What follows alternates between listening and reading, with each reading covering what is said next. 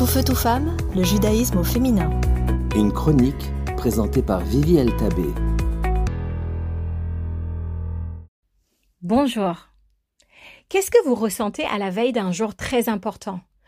Ou juste avant un grand événement ou avant de commencer un nouveau travail? Du stress De la peur De l'appréhension? Parmi les deux émotions de base, la peur et l'amour, c'est plutôt la peur qui gagne au moment pareil. Prenez par exemple un enfant à l'heure de coucher. Pour qu'il puisse dire bonne nuit et se séparer de sa journée, il doit surmonter de grandes peurs, telles que Est-ce que je serai seul Est-ce qu'on m'aimera encore demain? Est-ce qu'il y aura d'autres verres d'eau à boire dans les jours à venir?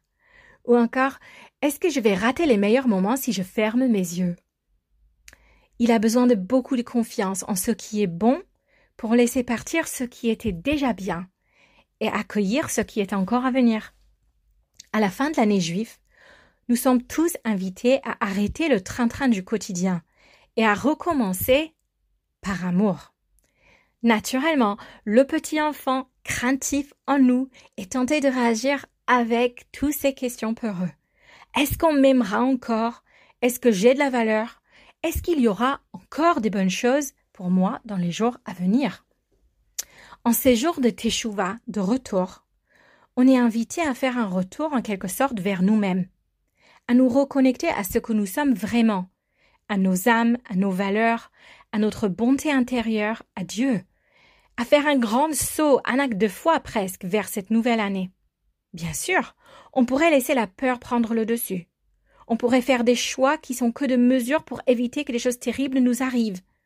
Mais est-ce qu'une vie de peur vaut la peine d'être vécue? Le dernier mois du calendrier juif est désigné par nos maîtres hassidiques comme le moment où le roi est dans les champs. Dieu est comparé à un roi qui, habituellement étant inaccessible à l'homme ordinaire, sort dans les champs là où se trouve le peuple. Il les salue avec un sourire rayonnant, un visage resplendissant, écoute chacun avec bienveillance et répond à leurs besoins. Et tout ce qui est nécessaire, c'est de sortir accueillir le roi. Mais voilà toute la difficulté.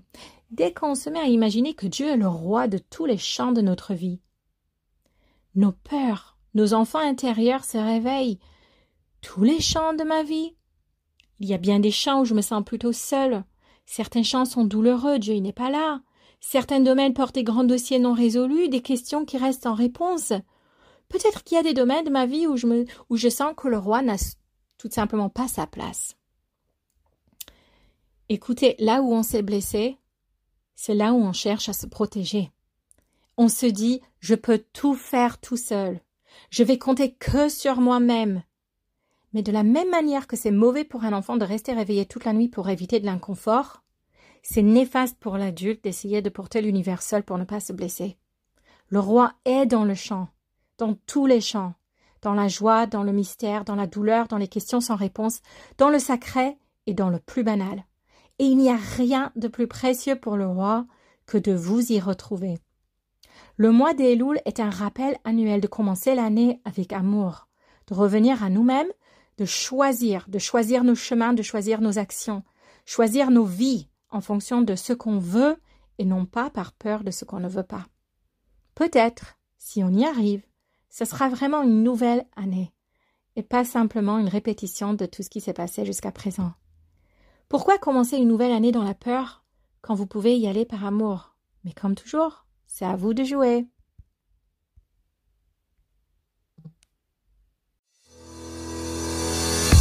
Tout feu, tout femme, le judaïsme au féminin.